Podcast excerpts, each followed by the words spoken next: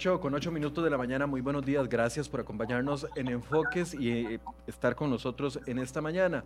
Desde hace varias semanas venimos discutiendo los diferentes enfoques que le están dando las diferentes fuerzas políticas al tema de empleo público y también a todos los proyectos que tienen que ver con la agenda de negociación con el Fondo Monetario Internacional. Ayer conocimos ya en horas de la tarde de que el Comité Ejecutivo del Fondo terminó aprobando el acuerdo de, facilidad ampliada con Costa Rica, el que se negoció en enero, a pesar de que aquí a nivel interno tenemos amplias discusiones sobre los temas que involucran ese acuerdo. Ayer el Fondo, el Comité Ejecutivo aprueba este eh, acuerdo y eventualmente nos autoriza de inmediato, eso sí, cuando se presente el proyecto de ley y vaya a la Asamblea Legislativa, un primer depósito de los 1.750 millones, alrededor de 296, podrían ser depositados de inmediato al país como préstamo y eventualmente los otros cinco depósitos se harían conforme se vayan aprobando los diferentes proyectos de ley que ya hemos eh, analizado acá, eh, acá en enfoques durante los últimos días. Hoy queremos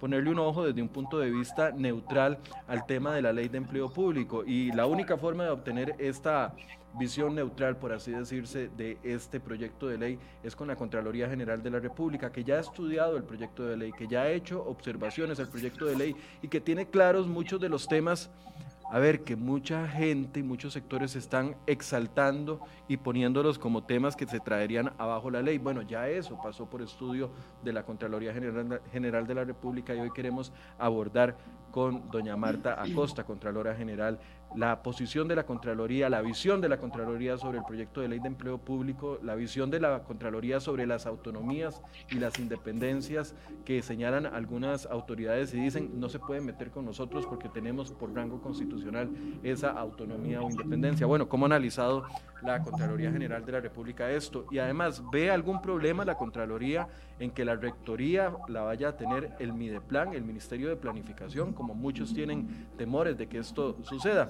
Bueno, le doy la bienvenida a doña Marta y le doy muchas gracias también por sacar espacio en su agenda para poder atendernos el día de hoy. Doña Marta, buenos días.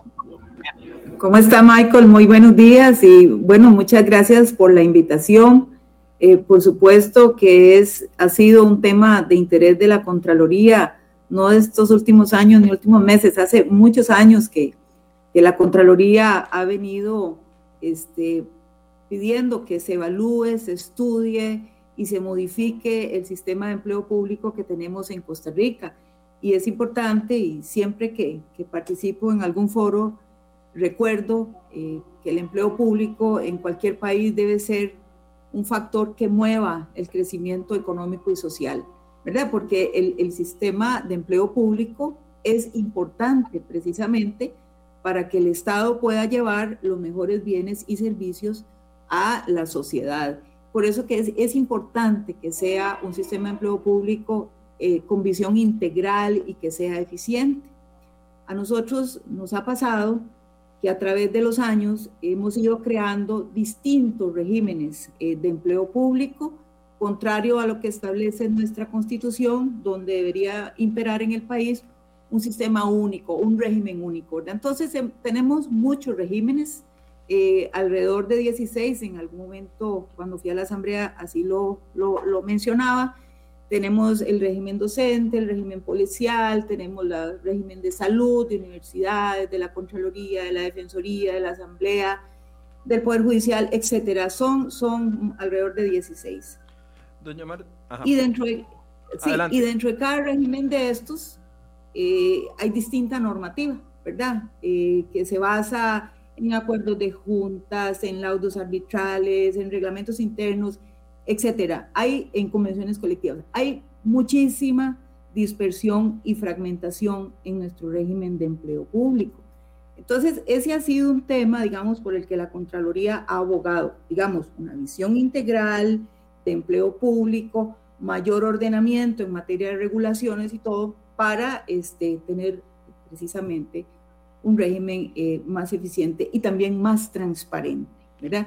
Entonces, por eso es que la Contraloría ha venido estudiando este tema desde hace rato. Y cuando surge este proyecto de empleo público que actualmente se está discutiendo, pues vimos una ventana de oportunidad eh, para que el país eh, camine, digamos, este, hacia ese, digamos, eh, régimen que el país debería poder tener. Y en ese sentido, eh, habíamos emitido criterio sobre la primera versión, sobre la segunda versión. Luego surgieron bastantes cambios y cuando se estaban discutiendo las primeras mociones vía 137, emitimos un criterio de oficio porque, eh, y, ya voy a ir a su pregunta, pero es que me parece que todo este contexto es importante. Adelante, sí, tranquila. Este, cuando eh, la Contraloría analiza el proyecto, pues le ve aciertos, definitivamente los tiene, y uno de los aciertos más importantes es esa visión integral o esa conceptualización integral de un modelo de empleo público. Y cuando digo esto es que conlleva unos subsistemas o componentes, como le quieran llamar, relacionados con el, con, con, con el tema de la gestión del empleo, que es el reclutamiento y la selección, el tema del desarrollo, que tiene que ver con capacitación y carrera administrativa, el tema de la compensación que tiene que ver con la parte remunerativa, el tema de rendimiento, eh, etcétera. Eh, tiene, un tiene dos temas que son muy importantes. Uno es la planificación del empleo público, que actualmente no hacemos eso en este país. Cada institución planifica de acuerdo a lo que cree que es lo correcto. No hay una política pública que guíe esas, esa toma de decisiones entonces, la planificación es importante y también el tema de la gobernanza en materia de empleo público, porque este proyecto de ley crea un sistema en donde el MIDEPLAN es parte importante, es el rector, ¿verdad? Rectoría que ya de por sí estaba dispuesta en la ley de las finanzas públicas y también eh, forman parte de esta gobernanza las unidades de recursos humanos de las instituciones, la Dirección General del Servicio Civil, y las normativas y políticas de las instituciones. En ese sentido, digamos, uno le ve temas muy positivos. lo otro es que eh, eh, los funcionarios públicos este, deben tener las competencias, las instituciones deben velar y, y evaluar por competencias de los funcionarios. Ahora, hay temas también que la Contraloría propuso que deberían mejorarse. Por ejemplo, en el tema de compensación, eh, señalaba la Contraloría en sus criterios que la metodología era algo confusa, ¿verdad? Entonces, cuando esto se llevara a la práctica, pues iba a ser más complejo. Entonces, que esos temas debían revisarse.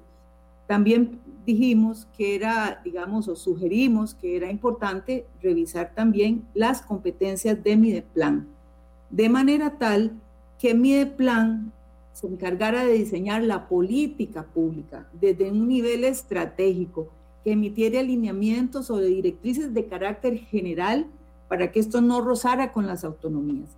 Y también dijimos o recomendamos más bien que eh, se delimitaran también las funciones de la Dirección General del Servicio Civil. En ese sentido, digamos, hicimos otras observaciones en materia por ejemplo, de rendimiento, que no era clara la relación con la evaluación del desempeño, de la cual no se estaba hablando mucho en el proyecto de ley, y algunas otras, ¿verdad? Una de las eh, observaciones más importantes que hicimos eh, en, esa ocasión y que todavía la mantenemos fue el tema de que la Contraloría no recomendaba las exclusiones, ¿verdad? Que eso está en el artículo 3 del proyecto de ley. ¿Y esto por qué? Bueno, básicamente porque estamos diciendo que actualmente tenemos un sistema atomizado, disperso, la cantidad de normativa, eh, cada institución tiene su propio régimen con sus propias regulaciones y esto, quiero decir, no solo en materia eh, remunerativa, en otras materias, acceder a una posición en una institución pública es muy distinto dependiendo de cuál institución se trate y si usted lo hace a través del servicio civil, es muchísimo más complejo, ¿verdad? Entonces, si las instituciones desde el origen de la ley están excluidas, a mí no me cabe duda que en el futuro se van a empezar a salir otras. Claro. Porque, porque eso ya sucede, Michael, eso ya sucede con la ley de la Administración de las Finanzas Públicas, con la ley de contratación administrativa, y entonces hemos ido creando, digamos, regulaciones dispersas, eh, atomizadas y, en realidad creo que eso nos genera una gran ineficiencia, una gran falta de transparencia y entonces pues la genuina, genuino interés nuestro es que esto se vaya ordenando. Y aquí quiero aclarar, porque mucho se está discutiendo ahora a raíz del acuerdo este, eh, de, Costa Rica, con, del gobierno de la República, con el Fondo Monetario Internacional. Pero esto tenemos que verlo como una necesidad del país, no como algo que hay que cumplirle a nadie, es por nosotros mismos, porque el país requiere mejorar su sistema de empleo público, requerimos poder contratar mejor, tener los perfiles apropiados, requerimos eh, que cada quien haga de mejor forma las tareas, que la gente esté incentivada.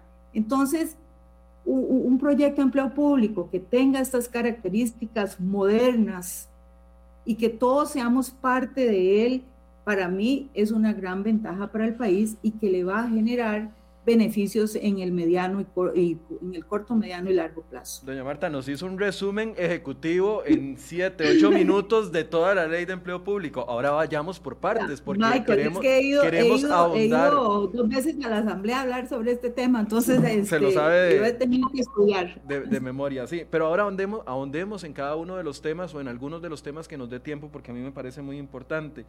Lo, lo, primero que quiero preguntarle, doña Marta, bueno, aprovecho para saludar a toda la gente que ya está conectada con nosotros, doña Cristina Siles, don Rod Draven, Euclides Hernández, buenos días, pura vida, nos dice, Alan Badilla, Roy Cruz, que nos saluda todas las mañanas, gracias Roy, eh, Mauricio Tarola, Claudio Villalobos, Alexis, bueno, no termino de leer, Tony Cubero, Kep González, doña Emilia... Doña Emilia Cordero, que también todos los días nos ve. Muchas gracias a todos por su compañía. Doña Ruth Murillo también. Eh, gracias por la, por la compañía y todas las preguntas que quieran eh, vamos a tratar de responderlas el día de hoy. Doña Marta, yo quiero empezar por un tema muy básico. Doña Rox, no se me queda por fuera. Buenos días, doña Rox, gracias por acompañarnos.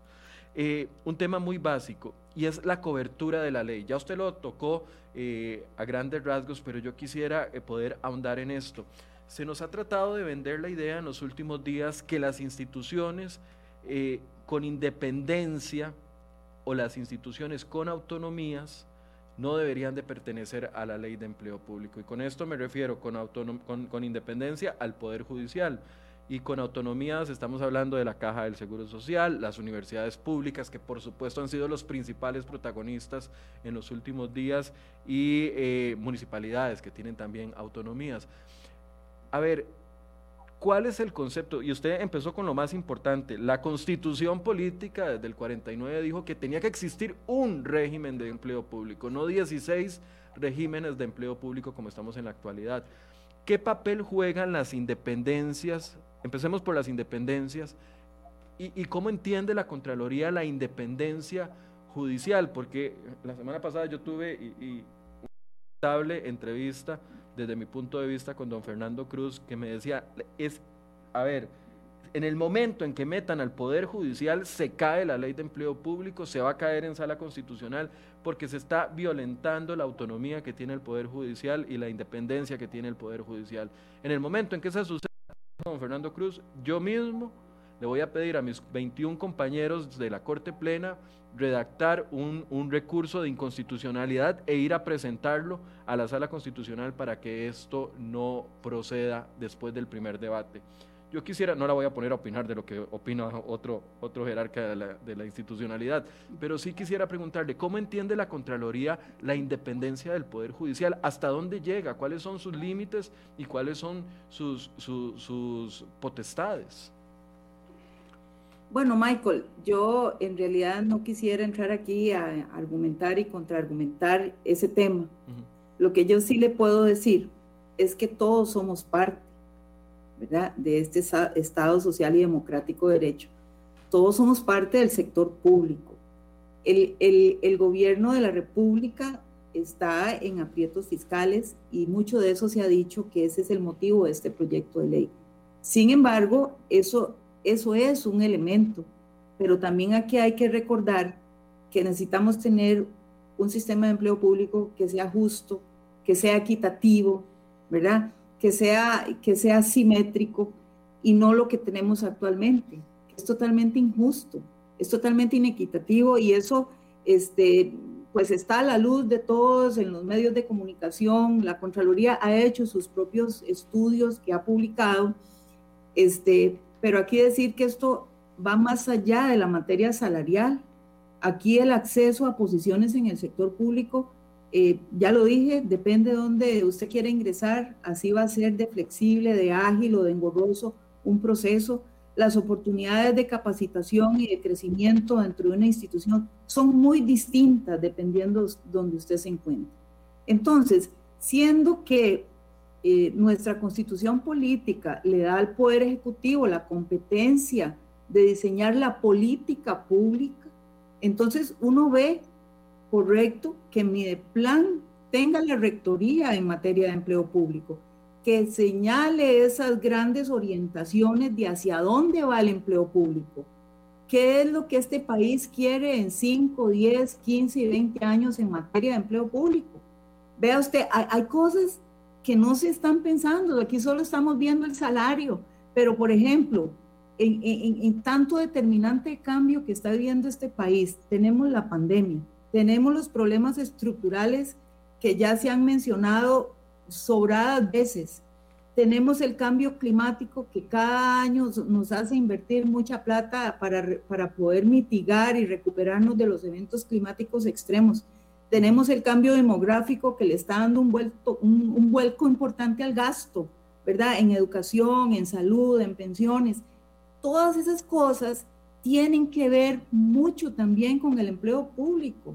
Entonces, por eso es que requerimos jerarcas con visión integral, jerarcas que piensen en el país y que veamos que todos podamos aportar para poder ir adelante con este tema. ¿Por qué, ¿Por qué, el empleo tiene, público tiene relación con estos temas? Bueno, porque las personas que estamos en el empleo público, quienes somos servidores públicos, entonces tenemos que ir hacia adelante con los objetivos que tiene el Estado. O sea, para eso es que estamos, para generar bienestar colectivo. No estamos aquí para el día a día, para el activismo mismo y sin saber para dónde va el país. Por supuesto que tenemos que saber para dónde va el país. Entonces, si hay un cambio demográfico, si vamos hacia la transformación digital como país, bueno, entonces, ¿cuáles son los perfiles que requiere el país? ¿Cuáles son aquellos postulados mínimos que debería, debería cumplir el sector público? Sin que esto quiera decir, desde mi punto de vista, que el Mideplan le va a decir a las instituciones a quién contratar y cómo contratar. No es política, es diseño de la política pública, orientación, grandes lineamientos. Entonces, en ese sentido, no vemos, no vemos cómo se afecten las autonomías. Porque yo he escuchado decir que se le va a decir quién, a quién contratar, cómo contratar, etcétera. Incluso en el tema de, de remuneraciones hay una, una propuesta en el proyecto de ley que escuché a la ministra en varias ocasiones decir, bueno, se sentarán con cada institución para definir cómo va a ir la cosa en materia de empleo. Entonces, no estoy viendo cómo se pueda afectar eh, la autonomía de ninguna institución. Esto es Sí, perdón. No, termine la idea para poder hacerle una pregunta. No, que esta es la búsqueda, digamos, de un sistema de empleo público más justo en todas sus dimensiones, no en la dimensión salarial, y es la búsqueda de la eficiencia para el logro de los objetivos estatales. Es uniformar, es unificar, saber que todos vamos para dentro dentro del proyecto de ley, uno pensaría que cada institución pueda tener sus reglamentos donde ya las partes más operativas las decide cada institución. Nosotros decíamos cuando fuimos a la Asamblea Legislativa que debería de pretenderse que no se le diga el cómo a las instituciones, se diga para dónde vamos, pero el cómo ya en la parte más técnica y todo, pues debería ser este, definido por las instituciones e incluso por la Dirección General del Servicio Civil, que actualmente hace labores bastante operativas. Doña Marta, le voy a dar vuelta a la pregunta, porque también yo entiendo de que usted tiene que cuidar mucho sus palabras, porque todo lo que usted diga, aunque no es un juicio, puede ser usado en su contra eventualmente y en contra de la Contraloría. Entonces voy a darle vuelta a la pregunta. Un funcionario, o sea, los funcionarios públicos, independientemente de que trabajen para una institución con autonomía, independientemente de que trabajen para el Poder Ejecutivo, o, que trabajen para una institución con independencia puede estar incluido en la ley de empleo público y se pueden dictar las medidas eh, necesarias para regular los salarios. Deben, Deben, Michael. Ah, pero legalmente se puede. es que se lo pregunto porque hay muchas voces diciendo, doña Marta, que no se puede, que legalmente no se podría. Entonces, por eso le estoy dando la vuelta a la pregunta. Ya no lo voy a pues, plantear desde los poderes, lo voy a plantear desde los funcionarios. Los funcionarios, si trabajan en A, B, C, D o F, tienen que estar incluidos independientemente de la institución para la que trabajan. Desde el criterio de la Contraloría, sí. Sí deben estar y sí pueden estar. Eh, nosotros, digamos, hemos sostenido y recomendado que no se excluya. Y si hay instituciones que tienen alguna particularidad que deba ser contemplada en la ley, entonces que se haga dentro de la ley esa, esa diferencia, pero que todos estemos incluidos en la ley, porque esa es una ley marco y desde nuestro punto de vista debería cobijar a todo el sector público. Todos somos funcionarios públicos, pero si por ejemplo el legislador define, entiende que las empresas en competencia, por ejemplo, deben tener particularidades o que no les debe aplicar A o B, entonces que dentro del mismo proyecto de ley así lo hagan notar, pero que en el resto de las regulaciones, que son normas básicas, postulados básicos de un sistema de empleo público, que sí lo observen. Y en lo que no le aplique, que le aplique la normativa atinente o sus regulaciones internas, pero que lo publiquen en la plataforma de empleo público que está contemplada en el proyecto de ley porque esto lo único que busca desde nuestro punto de vista es generar transparencia. Yo he dicho que el sistema de empleo público en Costa Rica no es transparente. Cuesta muchísimo saber, bueno, cuáles son las normas que le aplican a uno o a otro, cuáles son las remuneraciones de uno u otro. Entonces eso, a la misma Contraloría, cuando ha hecho sus estudios sobre remuneraciones, no crean ustedes que apretamos un botón y tenemos toda la información. Cuesta muchísimo. Entonces, si se van a hacer diferencias porque realmente lo ameriten, digamos, la Contraloría no, no está cerrada a eso, ¿verdad? Nosotros eh, respetaríamos, por supuesto, lo que el legislador decida, pero sí recomendamos que no los excluyan 100%, sino que queden cubiertos, que usen una alternativa, porque esta es una ley marco que debe cobijar, repito, a todo el sector público. Usted se me adelantó en la siguiente pregunta, que eran las instituciones que están en competencia y que ya están siendo excluidas del proyecto de ley vía moción. Eso sería un error. Y, y lo pregunto porque, a ver, la excusa o la justificación más bien que se utiliza para sacar a estas empresas de la ley es que están en competencia y que tienen mercados muy diferentes, etcétera, etcétera. Pero incluso están incluyendo eh, instituciones que tienen parcialmente su mercado en competencia y otra parte del mercado no, y en esto me refiero específicamente al ICE. Están incluyendo o dejando por fuera a la ley, de la ley al ICE cuando solo una parte del ICE está en competencia, que es la parte de telecomunicaciones. Claramente lo de electricidad es un monopolio que no sale carísimo además, pero eh, a ver, entonces, desde la posición y desde la visión de la Contraloría, ni la independencia que pueda tener una institución, ni la autonomía que tenga una institución, ni el hecho de estar en competencia son justificantes para que queden exentos de la ley. No, porque es una ley marco que debe cobijarnos a todos. Y en el tema del ICE, este, como usted muy bien lo señala, bueno, la posición nuestra, digamos, es que no se debe excluir a nadie, pero en, en el caso del ICE, si se decide como empresa en competencia que se va a excluir, desde nuestro punto de vista, el sector eléctrico no debería excluirse porque no está en competencia. Ahora, hablemos de la... ¿Entendido usted? No, y nada más tal vez para terminar la idea, Michael, porque a mí me parece importante, ¿por qué es? ¿Por qué es esto? Es porque entonces estamos ya generando dispersiones desde el origen de la ley, me explico, si empiezan a salirse unas y otras, empezamos ya con la dispersión que no quisiéramos, ¿verdad? porque el empleo público debe tener un solo rumbo y es el que se diseñe como país. Okay. ¿Y esta posición se basa en qué, doña Marta? En la Constitución, en el artículo que usted me mencionaba de, de un solo, de un solo sistema de empleo un régimen único. La Constitución política menciona un régimen único, pero desde el punto de vista práctico, ¿verdad? También, porque por supuesto se, respeta la Constitución política en todos sus extremos, pero si vamos a la práctica, lo que nos ha pasado en el transcurso de, los, de las décadas es que hemos fragmentado el sistema de empleo público.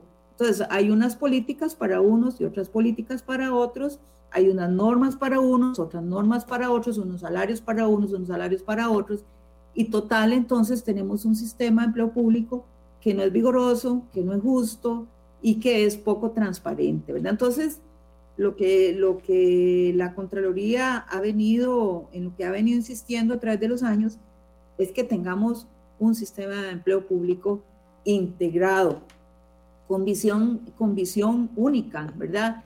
Este, y, que, y donde eh, tengamos este, un, sistema que sea equitativo. Porque, repito, actualmente existen muchas asimetrías y no solo una institución respecto de la otra, sino que dadas las políticas internas y las regulaciones internas de algunas instituciones, tienen asimetrías internas muy, muy este, lamentables como el tema de los salarios y de los incentivos y ese tipo de cosas que, pues, que ya todos conocemos. Ahora, doña Marta, pasemos al tema de la rectoría para poder entrar a hablar en diferencias salariales que han sido, digamos, la tónica de las publicaciones en los últimos días.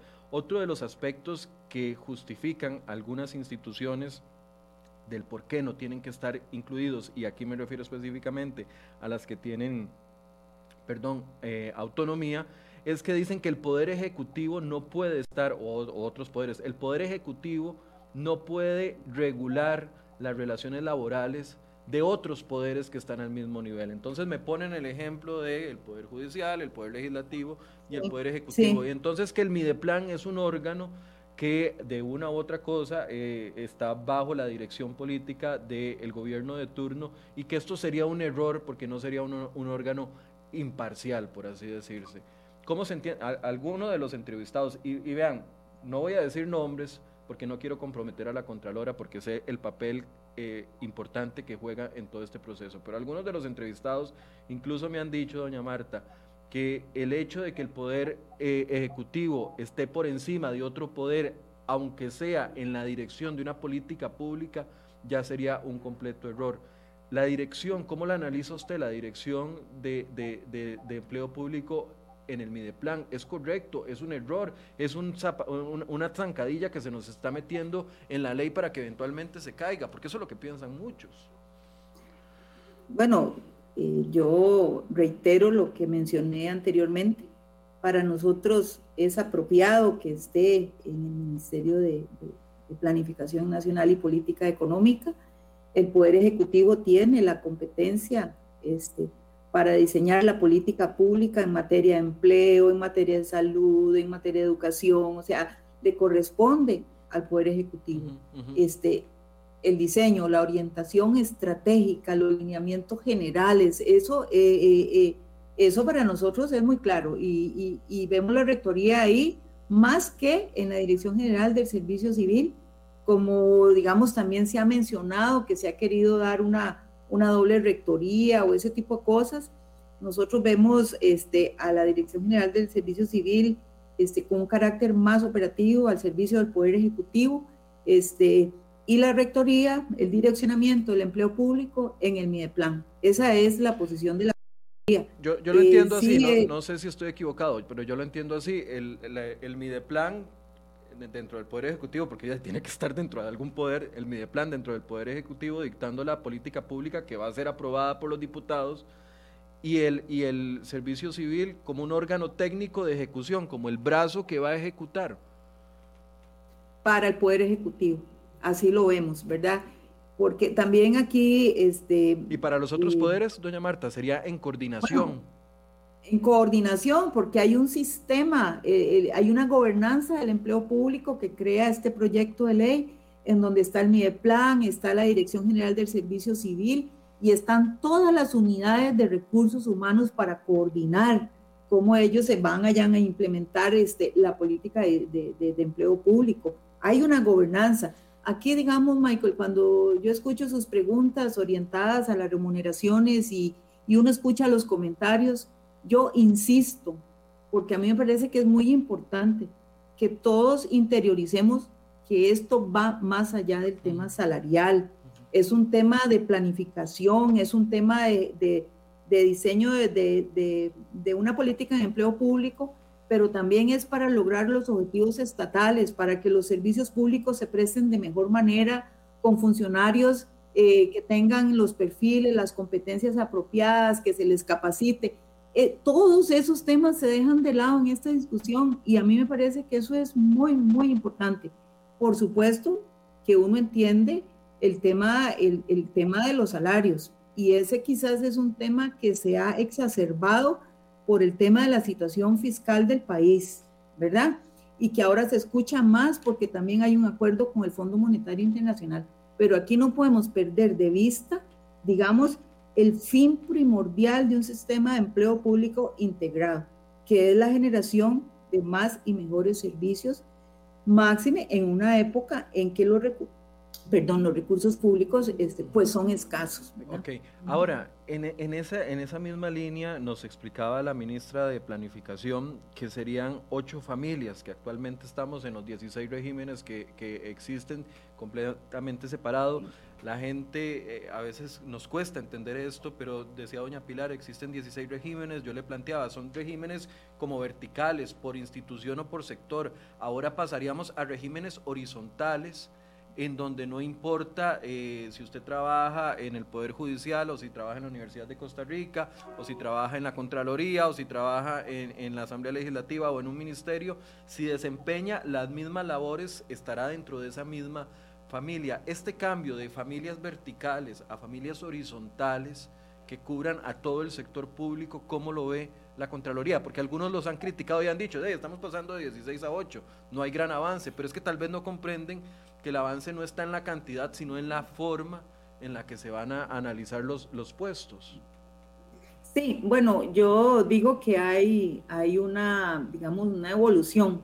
Sin embargo, la Contraloría sí, debo decirlo, manifestó reservas porque en ese sentido, pues, eh, estimábamos o estimamos que las eh, familias siguen siendo como regímenes aparte, ¿verdad? Y por eso cuando eh, emitimos criterio hablábamos de que en vez de familias se pudo haber hablado de, bueno, se pudo haber generado la, la, opción de que hubiese, digamos, una regulación más general para las instituciones, para que las instituciones públicas se pudieran autorregular. Porque seguir, eh, digamos, con, con, las familias era este, básicamente lo mismo. Sin embargo, yo entiendo que este tema ha evolucionado positivamente este, y que el tema de los regímenes pues ha sido claro y aceptado en la Asamblea Legislativa. Pero sí, sí decir honestamente que habíamos hecho algunas observaciones perdón, en ese sentido. Eh, pero sí hay una evolución, eso lo reconocemos, ¿verdad? Este, el, el, proyecto, repito, tiene grandes aciertos y tiene cosas que en criterio nuestro pues habría que mejorar. Pero repito, la mayor eh, eh, inquietud o preocupación o recomendación que hace la Contraloría hoy por hoy es el tema de las exclusiones. E, ese es un tema que nos parece que si realmente queremos tener un sistema equitativo y menos atomizado, pues deberían estar todas las instituciones incluidas. Doña Marta, una de las preocupaciones y también de las indignaciones más comunes es cuando los medios publicamos eh, las escalas salariales y las diferencias que existen. Y aunque muchos critican que eso se esté publicando en este proceso, me parece que es un insumo más que nos lleva a todos a entender la magnitud del problema que usted nos planteaba. Eh, hemos visto medios de comunicación publicando que un vagonetero, por ejemplo, de una municipalidad gana 3 millones y resto, que un guarda de una institución con autonomía gana 2 millones y resto, eh, mientras que otros ganan, no sé, la mitad o menos de, de eso. Las diferencias salariales ¿Cree usted, o no sé si tienen criterio con respecto a esto, se acabarían, eh, se acabarían si se aprueba la ley de empleo público o hasta que venga una nueva generación de empleados públicos que reemplacen todos los existentes? Bueno, esas, esas diferencias salariales son de las inequidades más importantes que tiene nuestro sistema de empleo público.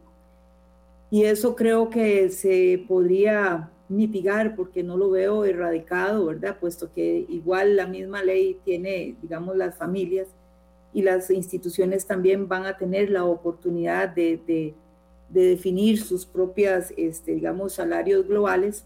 Yo veo que eso no se va a erradicar 100%, sin embargo, yo sí veo que se, se, se evolucionaría hacia una, digamos, mayor, este, mayor simetría o mayor homologación, digámoslo de alguna manera.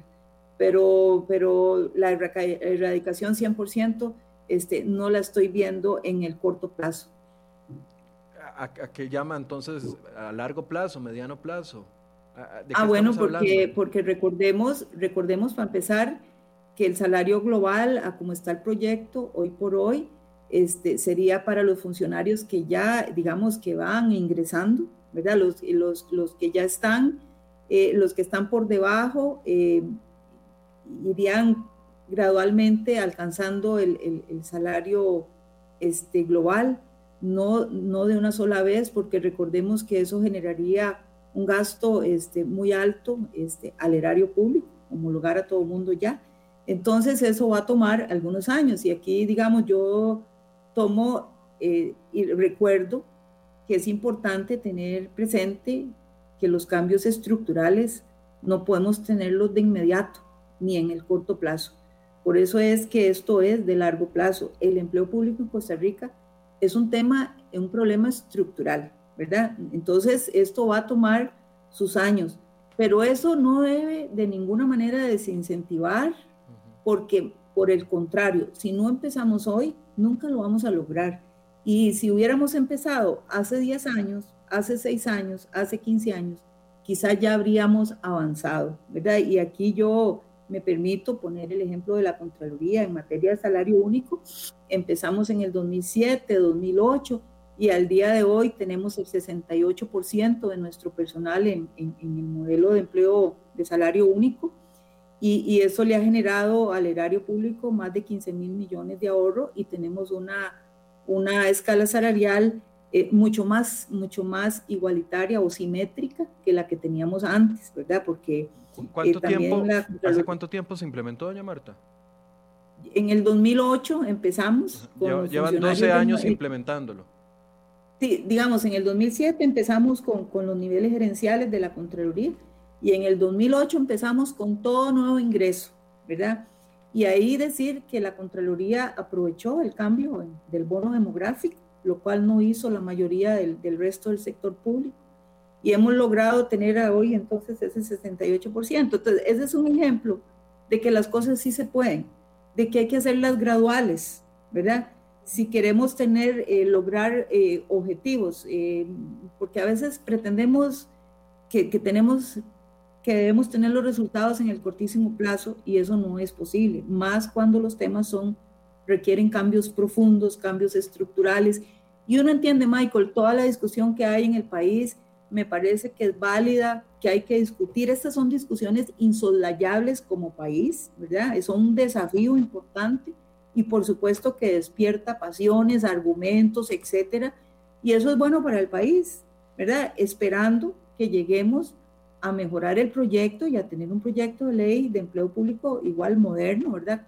Este, porque eh, todo, todo es mejorable y yo creo que todos debemos aportar. Eh, las participaciones de la Contraloría han sido, digamos, con ese fin de aportar a mejorar el proyecto.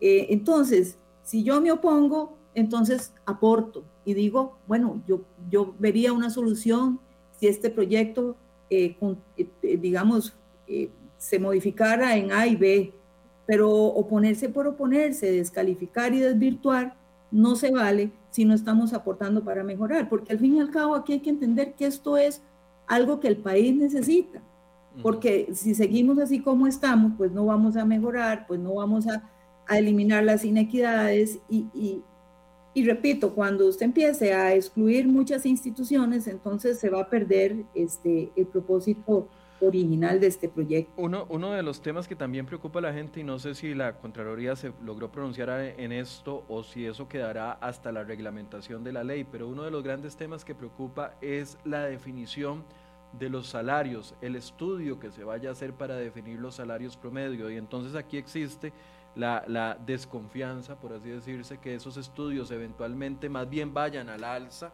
y que termine en lugar de ser una ley que genere los ahorros esperados, porque recordemos de que lo que se busca con esta ley también es un ahorro que está negociado con este acuerdo de facilidad ampliada con el Fondo Monetario Internacional y que además, como dice la Contralora, es necesario porque era algo que se viene discutiendo desde hace mucho tiempo. Pero mucha gente desconfía de cuál van a ser los estudios de mercado para definir los salarios promedio. La ley ya lo establece, eso quedará para la reglamentación.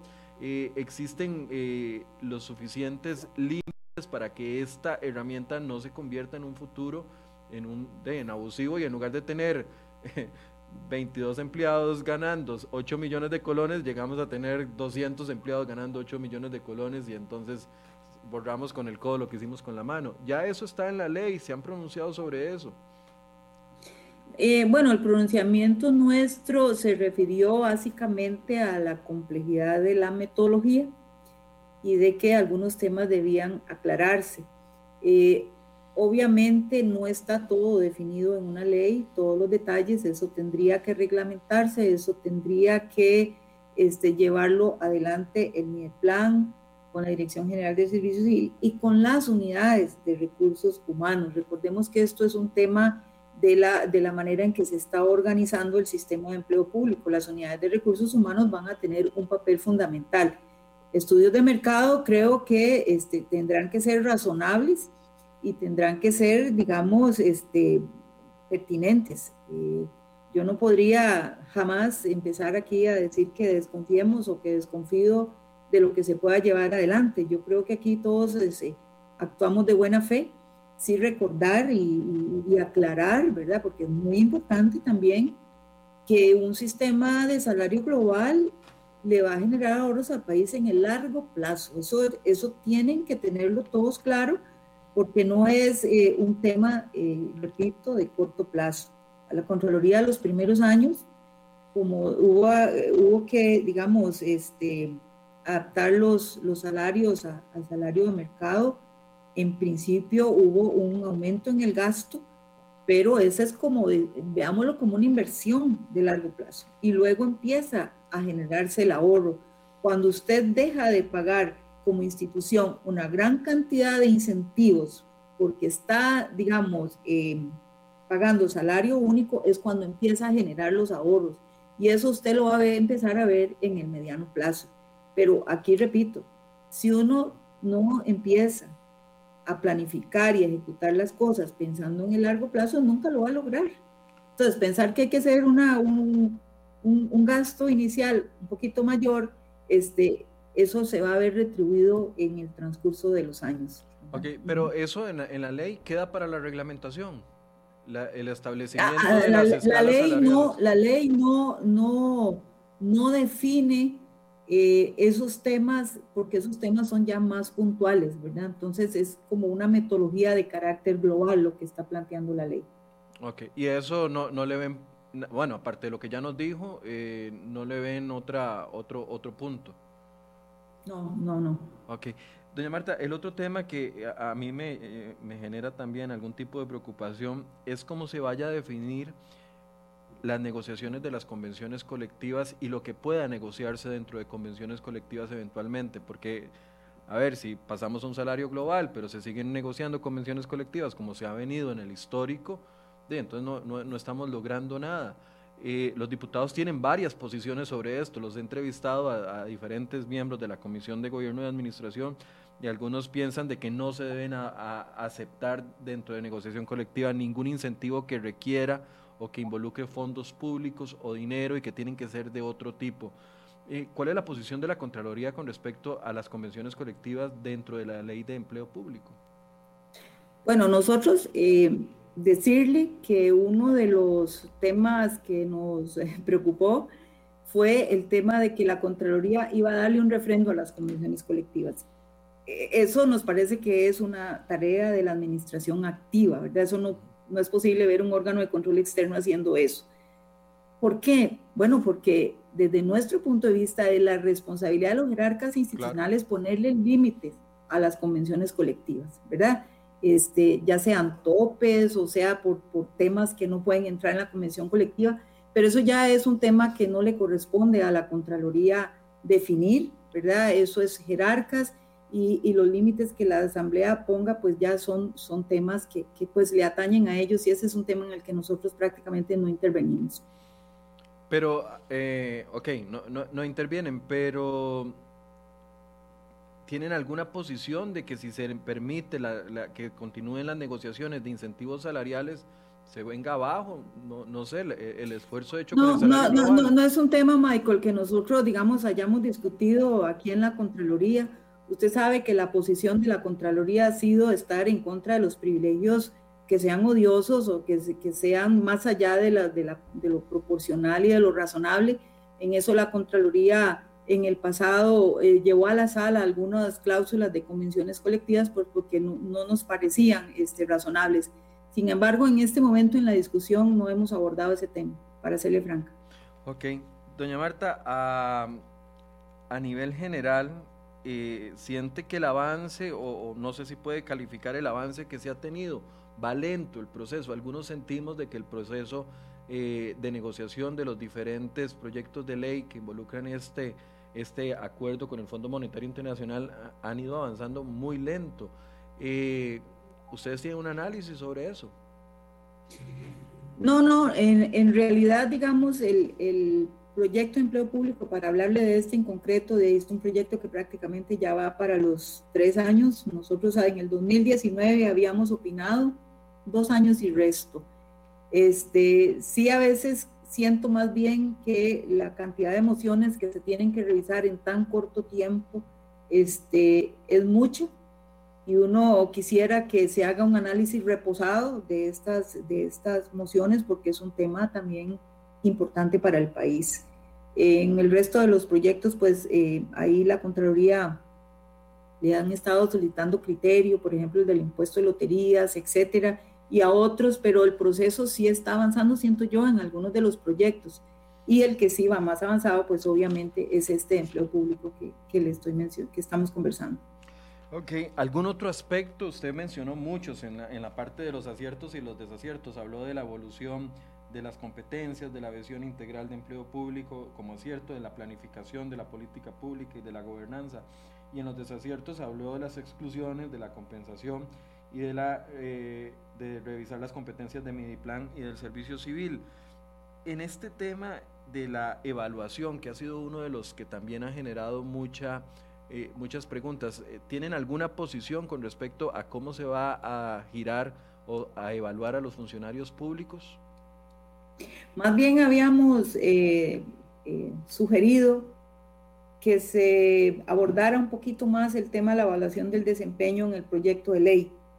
No para definir parámetros ni para definir cómo hacerla, pero sí los postulados básicos importantes, porque, porque se, se mencionaba el rendimiento, pero no la evaluación del desempeño. Eso este, lo habíamos dicho en octubre del año pasado. Ese es un tema. Y para redondearle este, la idea del proyecto, pues sí nos parece que el proyecto se debe fortalecer, se debe mejorar, eh, que es un proyecto importante para este país y que, bueno, de ahí no, no, no entendemos por qué, tal vez uno tiene alguna percepción, pero creo que no deberían las instituciones eh, resistirse tanto a, ser parte de un modelo de empleo público que es moderno y que le va a traer beneficios al país. Creo que ese, digamos, este momento de discusión y de, y de análisis del proyecto también debe ser reposado por parte de las instituciones, deben estudiarlo más y me parece también que el gobierno de la República pudo haber hecho, digamos, este, una mejor comunicación sobre los contenidos del proyecto. Esa es este, nuestra opinión, Michael. Doña Marta, ¿han visto en otros eh, eh, ejemplos, en otros gobiernos, de que existan sistemas unificados de, empleo público? Bueno, sí, la, la Contraloría hizo eh, estudios sobre este tema cuando en el 2018 hicimos un análisis sobre, sobre las remuneraciones en el empleo público y creo que nosotros estamos como el, sistema de salario global o de salario único, como se le denomina, es como un punto intermedio, ¿verdad? Porque otros países eh, más avanzados en esta materia tienen sistemas basados en resultados, ¿verdad? En, basados en una evaluación del desempeño y en indicadores. Y, entonces ese sería como un, como un salto para el futuro.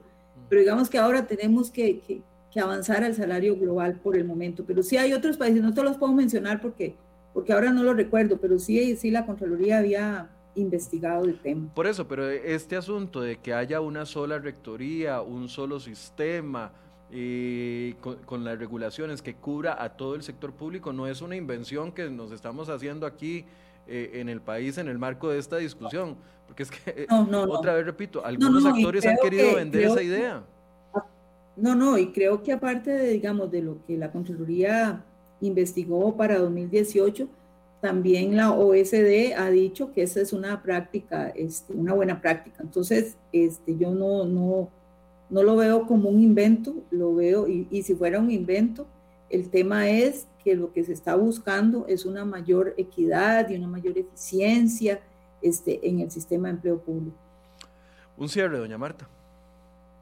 Bueno, el, el, el cierre, nada más decir que la, la, preocupación por este proyecto de ley, por el avance, ha sido muy genuina de la Contraloría, pensando en el país, pensando en que la ciudadanía tenga más y mejores servicios por parte de funcionarios públicos que reúnen los perfiles, que reúnen las competencias, que tienen la vocación de servicio y que son parte de, de un sistema de empleo público que tiene unos componentes modernos. Entonces, en ese sentido, así es como lo hemos visto e invitaríamos a todos a que lo estudien, que lo analicen y, que propongan, porque también es importante participar y decir, bueno, ¿por qué no estamos de acuerdo y cómo lo mejoraríamos? Me parece a mí que esos aportes son valiosísimos. Eh, muchas gracias, doña Marta, por el espacio. Con todo gusto, Michael, que esté muy bien y saludos y me despido de su audiencia. Muchas gracias. Gracias a, doña Marta Acosta, Contralora General. Bueno, esta es la posición de la Contraloría con el trabajo que se tiene hasta el momento. Recordemos de que este es un proyecto de ley que está en constante cambio. La semana pasada lo que dijimos hace una, dos o tres semanas puede que ya no esté eh, o haya sido modificado de una u otra forma en el, en el Congreso con la discusión de las mociones 137 que esta semana se van a reactivar. Creo que, eh, no sé ustedes, díganme en qué les parece, envíenme sus mensajes, sus correos electrónicos, pero de lo más relevante que yo saco de esta entrevista con la Contralora es el tema de las no exclusiones. O sea, es muy clara la posición de la Contraloría, no se debe excluir de este proyecto de ley a ningún a ninguna institución del Estado, independientemente de que tenga autonomía, como la tienen las universidades, como las tienen las municipalidades, como la tienen eh, o la Caja Costarricense del Seguro Social, también dice que no se deben excluir a otros poderes de la República, como el mismo poder ejecutivo, el legislativo y el judicial, y además dice que las empresas en competencia también deberían de quedar dentro, de que no hay que dejarlas fuera. Bueno, eso para mí es la posición más relevante que ha dado la Contraloría hasta el momento con respecto a esto. Vamos a darle seguimiento. Mañana vamos a hablar más de este y otros temas en Enfoques a partir de las 8 de la mañana. Así que los invito a que se conecten y nos envíen sus comentarios, sus preguntas. Hoy habían algunas preguntas que la eh, Contralora... Eh, explicó durante el contexto y ojalá que si usted eh, tuvo alguna pregunta que sintió que no le contestamos, pueda repasar la entrevista para que vea los aspectos que ella daba en su primera intervención. Muchas gracias, buenos días.